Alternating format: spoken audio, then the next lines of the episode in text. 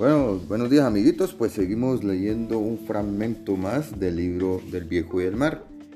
Hoy pues quedamos, algunos será la página 23 según su libro, otros eh, la 25, pues en este caso nosotros vamos a arrancar en la página 26.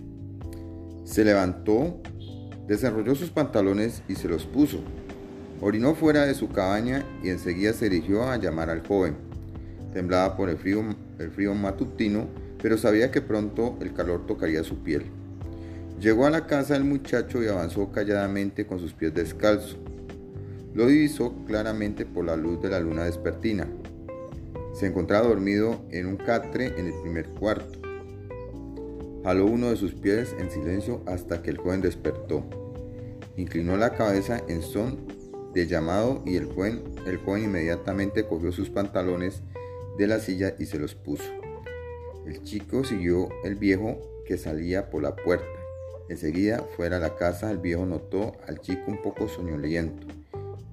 Y pasando un brazo sobre su cuello le dijo, lo siento. No importa, yo quería acompañarte.